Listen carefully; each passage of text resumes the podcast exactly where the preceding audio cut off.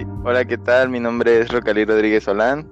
Bienvenidos a su podcast Pragmático, eh, proyecto que se inicia hoy con mis amigos Guillermo Boque Ruiz y Eva Lucía Candelero González. Hola amigos, ¿cómo están? Hola, muy bien. Muy bien. Se, ¿Se podrían presentar, por favor? Claro. Hola, yo soy Eva Lucía Candelero González. Soy amiga de Guillermo y de Rocalí y estoy muy emocionada de estar este día, noche aquí con ustedes, platicando un poco en este nuevo proyecto. Hola, yo soy Guillermo Ruiz y también, bueno, estoy muy emocionado por iniciar este proyecto con ellos y bueno, algo que resaltar de nosotros es que pues actualmente ya somos licenciados en educación especial y digamos que este proyecto va encaminado a eso, a comentar ciertos temas que pues nos resultan a nosotros muy relevantes y también un poco intrigantes que consideramos también que valen la pena difundirlos con otras personas que no tienen digamos que ese conocimiento o no están tan empapados de esa información. Entonces, pues el día de hoy nos dedicaremos a compartirles un poco de todo eso. Ok, el título del proyecto, ¿qué es pragmático? ¿Qué es pragmático para ti, Eva? Bueno, pragmático eh, es un tema, bueno, es un nombre eh, que hemos visto bastantes veces en la carrera, que significa eh, el uso que le damos al lenguaje. Entonces, nosotros queremos hablar, usar para comunicar algo de interés, usarlo de una manera positiva, algo que despierte en la gente curiosidad, que despierte en la gente eh, sensibilidad, que se informen. Y qué más que un tema que a los tres nos gusta bastante, que es la discapacidad, la educación especial, esos mitos, esas ideas que a veces son muy erróneas y son cosas que nadie nos dice a menos que seas alguien cercano a, otra persona con discapacidad o al menos nosotros que estamos en un ámbito educativo, pero de ahí en fuera la gente eh, no se informa y pues no es culpa de nadie, sino que son temas que no se tocan, que no se enseñan en ningún lado y los tienes que buscar tú mismo. Entonces, por eso nosotros decidimos crear este espacio para usar nuestra voz como jóvenes, como, como licenciados, como personas en sí, eh, para poder decir algo, para informar, para que la gente se entere que esto existe y que hay muchísimas cosas que desconocemos. Muchas gracias. Ahora, ¿qué es pragmático para ti, Guillermo? Bueno, pues no, no cambio mucho mi enfoque tampoco con, con el de Eva y pues algo que quisiera yo agregar además también es que pues algo que hemos, bueno, que vivimos también nosotros en nuestro tiempo durante la normal fue esa parte de no llevar mucho de la teoría a la práctica. Y pues es algo que también creo que queremos cambiar nosotros. Eh, igual esa visión que se tiene actualmente de la educación especial y quizás no solamente de esa parte, sino de la educación. Exacto, yo eh, voy a rescatar eso último que dijiste, porque al menos nosotros, y somos este, testigos vivientes de eso, de que en la carrera no, nos inculcaron sobre todo lo que tenía que ver con la inclusión eh, que nosotros lleváramos el mensaje a, diferentes personas, pero en el ámbito educativo. Entonces como que se dejaba un poco de lado eh, la parte social. Eh, todo mundo decía que, que en las escuelas se busca un cambio, que, que se incluyan a las personas con o sin discapacidad. Entonces, este, creo que se deja de lado la parte social eh, como por ejemplo eh, en Tabasco, cuando se realizó todo eso de las horas del mercado con, las, las, banquetas que se hicieron para las personas ciegas, este, creo que, que no se hizo un buen uso de ese espacio.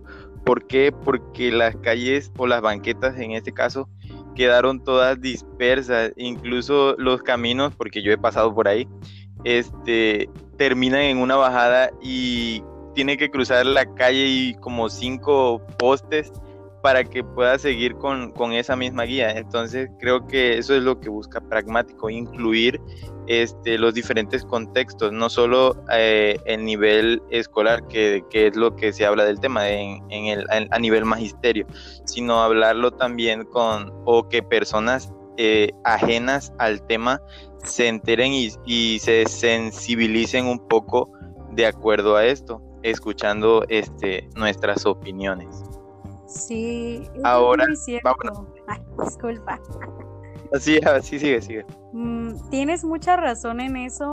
Las vemos todos los días que publican que hay cambios, que se está tratando de mejorar la educación, pero realmente no vemos los hechos como tal. Entonces, más ahora con estos tiempos de, de confinamiento, donde no solamente se ven afectados los niños que pues están en un salón de clases de aula o un salón de clases con compañeros, eh, digamos que normales. No tomamos en cuenta a veces a, esos chicos que tienen alguna condición, algún trastorno, alguna discapacidad. No sabemos el estado emocional en, que, en el que se encuentran justo ahora. Entonces, creo que también Pragmático tiene esa, esa visión y también la misión de llevar esa información, difundir todos esos temas a otras personas que pues quizás no están tan enteradas o al tanto de, todo eso.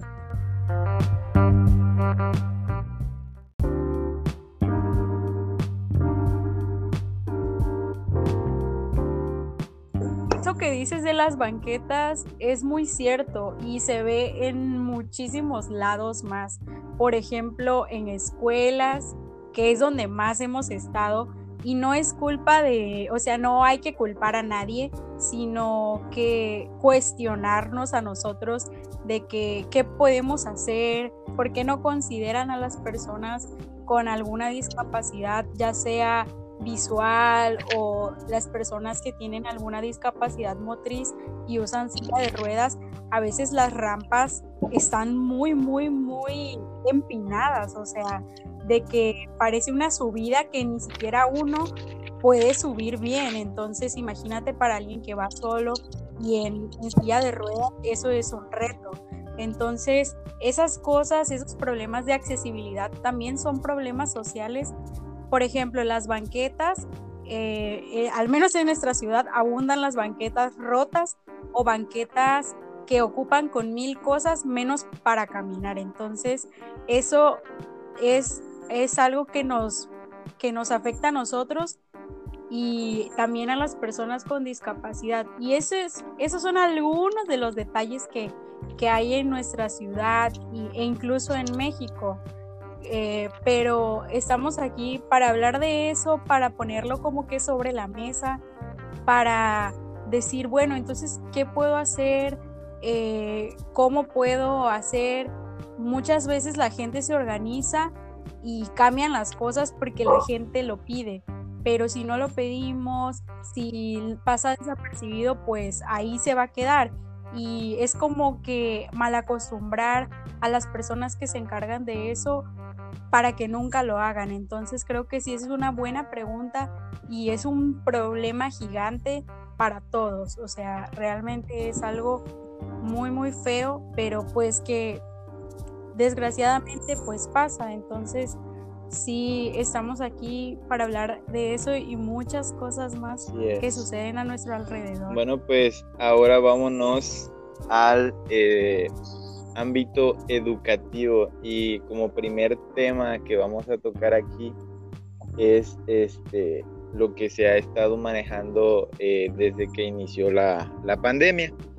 Eh, vamos a dar nuestros puntos de vista acerca de la educación híbrida. Eh, te doy la palabra, mi amigo Memo. Para ti, ¿qué es la educación híbrida?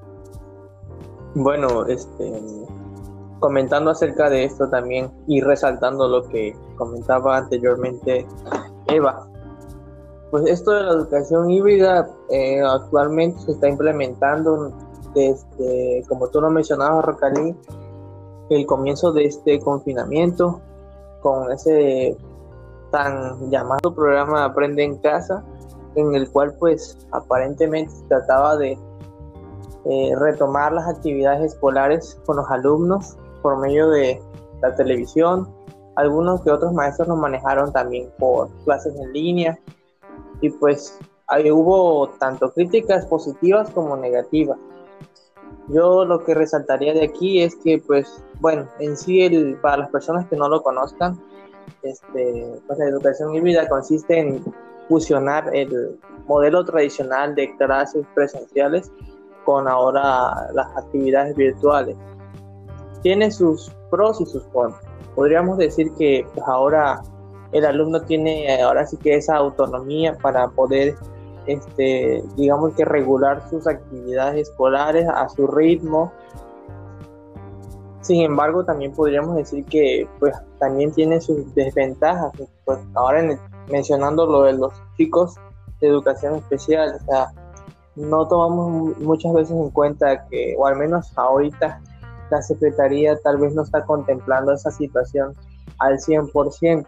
Había yo leído hace poco que eh, se van a retomar las actividades de Aprende en Casa, las clases por televisión y van a tomarse algunos temas de educación especial, van a estar incluidos especialistas, maestros, padres de familia y pues básicamente consiste en darle orientación a los padres de, de esos alumnos con alguna necesidad educativa especial, con alguna discapacidad o alguna condición, pero leyendo un poco más, investigándole también a la, a la educación híbrida, a mí me llama mucho la atención el cómo adaptar, cómo se habrá de adaptar la educación especial aquí en México, teniendo en cuenta lo que mencionaba Eva, esa, esa cultura que existe actualmente aquí y que pues nos viene, digamos, castigando desde hace muchos años. O sea, eh, estamos en una sociedad donde pues digamos que la, e, esas personas son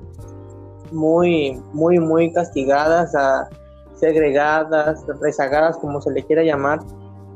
Y pues hasta ahora existe todavía y nosotros somos eh, testigos de todo eso. En las escuelas donde estuvimos, pues observamos y eh, que había muchos comentarios de no solo maestros, sino de alumnos, como la forma de referirse a la educación especial, a quienes forman parte de ella, ese conflicto constante entre maestros de aula regular, maestros de educación especial, todo eso viene a, recaer en, precisamente en los alumnos, que son, digamos, ahora sí que realmente lo, esencial, el, por qué estamos nosotros también aquí. Y pues yo diría que la educación híbrida en México, a, como está la situación actualmente, va a ser un proceso muy, pero muy largo y depende igual de la manera en que se aborde. Poniendo un ejemplo así en corto, eh, la situación con los chicos sordos. Nosotros en la televisión hemos visto las conferencias del presidente, comentarios o comunicados del secretario, de cualquier autoridad este, importante y pues podemos observar que hay una persona ahí que está eh, fungiendo como intérprete de todo lo que se está diciendo. Va a haber ese, esa misma eh, dinámica en las clases de, de ahora del Aprende en Casa 2, falta verlo todavía.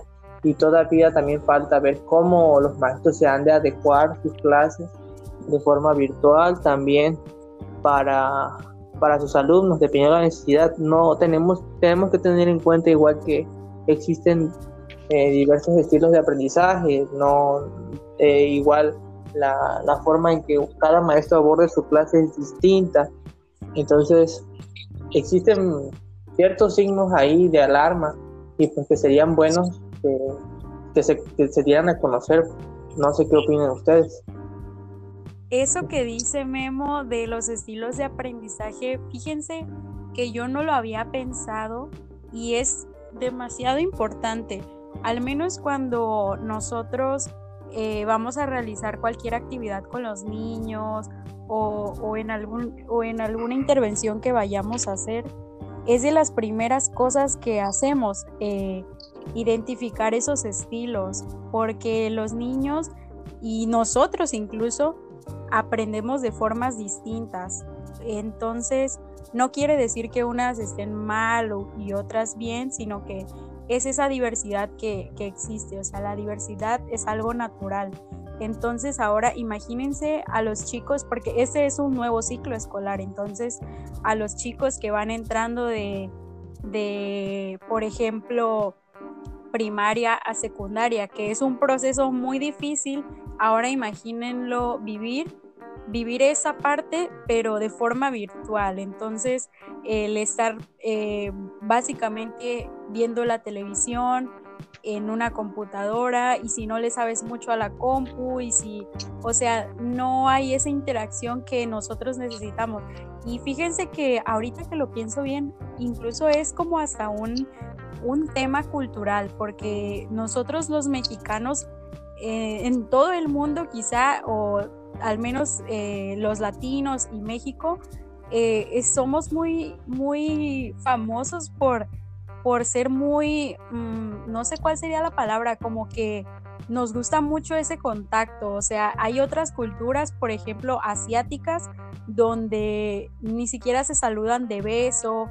Y, entonces nosotros saludamos, abrazamos, besamos y, y, para nosotros es tan normal, o sea, ver e interactuar en persona eh, con los demás es algo muy nuestro. Entonces, imagínense un contexto totalmente nuevo para ti y que ni siquiera puedas palparlo ni verlo, o sea, estar sentado viendo por una pantalla. Entonces, creo que e, es una forma de que nosotros nos podemos dar una idea de, de, qué tan difícil es. Incluso para nosotros, ya en niveles superiores, a veces nos ha sido difícil seguir algunas clases por medio de Classroom o alguna otra plataforma que utilicen los maestros. Entonces, imagínense para, para los niños que, que son más de jugar, de explorar, de sentir, o sea, son muy sensoriales. Entonces, es algo que, que ahorita pues no se puede hacer por la pandemia, pero los maestros, en serio, muchísimos, y lo puedo reconocer, están echándole las ganas para hacer esta experiencia tan nueva lo más amena posible y pegada a la realidad. O sea, que no se sienta esa distancia que de verdad nos está separando a todos, porque el, el conocer a un nuevo maestro y esas cosas son cosas que los niños disfrutan demasiado. Entonces, eh, esa parte se, se, pierde, al menos por este ciclo y no sabemos hasta cuándo se pierde, pero no hay que decir, no, pues ya ni modo, o sea, ya, ya valió, sino que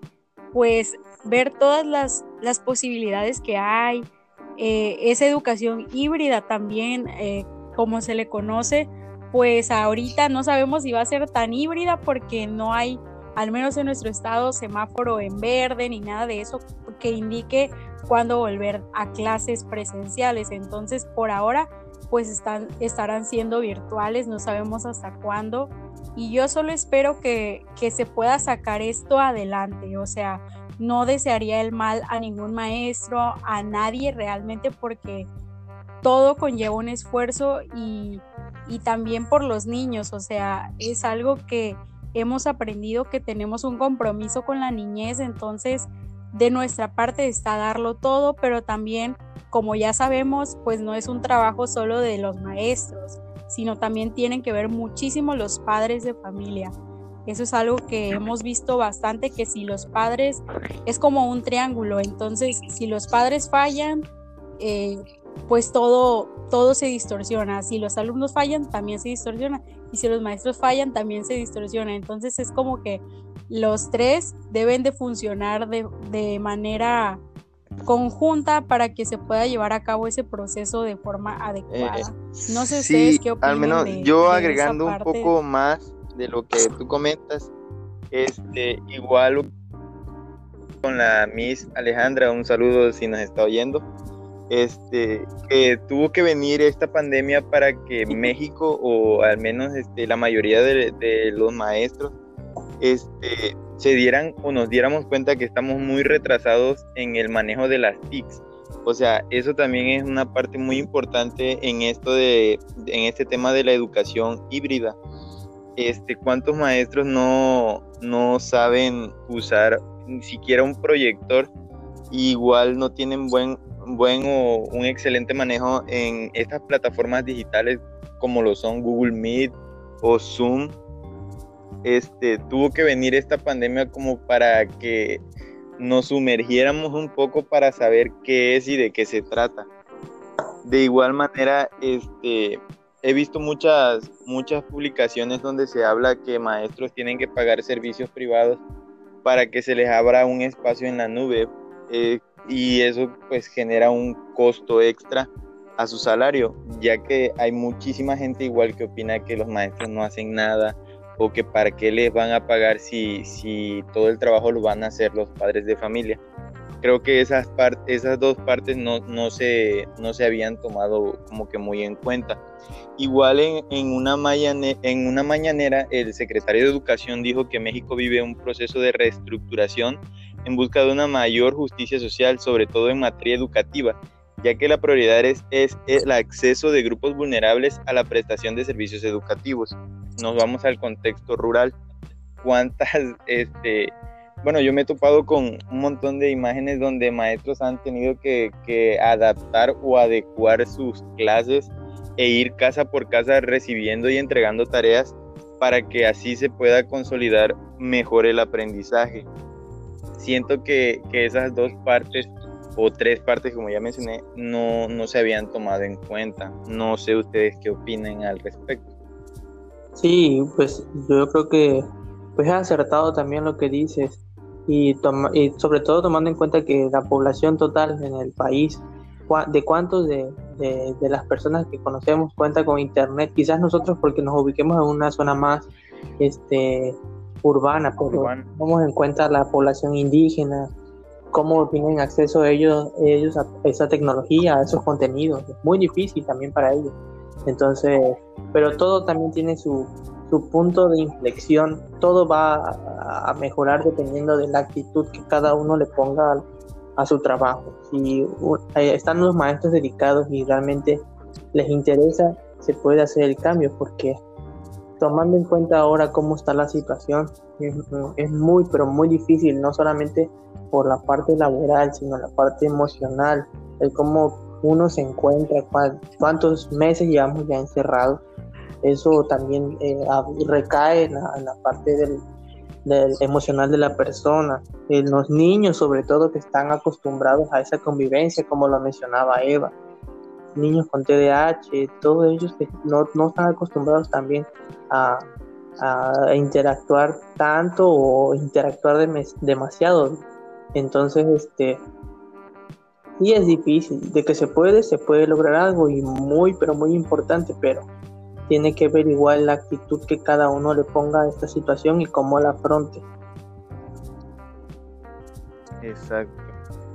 Es donde se viene eso de los pros y contras de, esta educación híbrida. Exactamente. O sea, que sí hay, hay aportes buenos, pero también siento que no se han tomado en cuenta lo, lo, el lado negativo. Por ejemplo, eso que comentas de que el internet no llega o cuántas personas realmente tienen acceso a las, a las tecnologías, a, a las TICs. Entonces, eh, siento que sí debemos de reflexionar un poquito en, en, esa parte. O al menos este, no es nada más decir de que, ah, sí, vamos a implementar este programa y ya todo se va a solucionar, porque no, no es realmente así como se debe de hacer. Claro.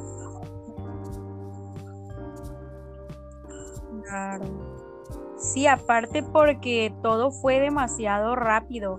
O sea, de unos días para otros ya es como que dijeron, no, no hay clases y de repente salió el programa de Aprende en casa. O sea, en los medios de comunicación tú podías ver cómo no existía ningún plan estratégico para una cosa de esta magnitud. Entonces, sacaron de donde pudieron quizá o, fue muy muy rápido para que pudieran eh, implementar esto, o sea, también ver esa parte que el gobierno, la Secretaría de Educación y todas esas cosas esas, esas, este, esas instituciones superiores, cómo pues tuvieron que adaptarse también, o sea, de que de repente el, o sea, el programa de Aprende en Casa y obviamente que a los maestros fue como de que, ¿qué onda? ¿Qué es esto? Y rapidísimo a tener que adaptarse, rapidísimo a tener que decirle a, a su hijo, a su sobrino, oye, ¿cómo se usa esto? ¿Qué hago? Porque creo que ahorita la, herramienta más fácil pues es WhatsApp pero en WhatsApp pues es como que mensajería instantánea, más así, entonces hay herramientas específicas, al menos nosotros eh, hemos eh, trabajado mediante Google Classroom y pues es más organizado, está más específico, pues como su nombre lo dice, a un salón de clases, entonces pues subes tu material, puedes calificar allí. Hay muchísimas funciones y, eh, y también han ofrecido cursos de eso. también por parte del mismo Gmail hay cursos para aprender a, a, usar sus, sus plataformas para los maestros y todo eso. Creo que también aquí se ve mucho la solidaridad de, todos porque pues no es algo fácil y rescatando algo que dijo Memo de, de cómo esta, esta pandemia o esta, este confinamiento está afectando a los niños y más a los que tienen alguna discapacidad algún trastorno, alguna condición.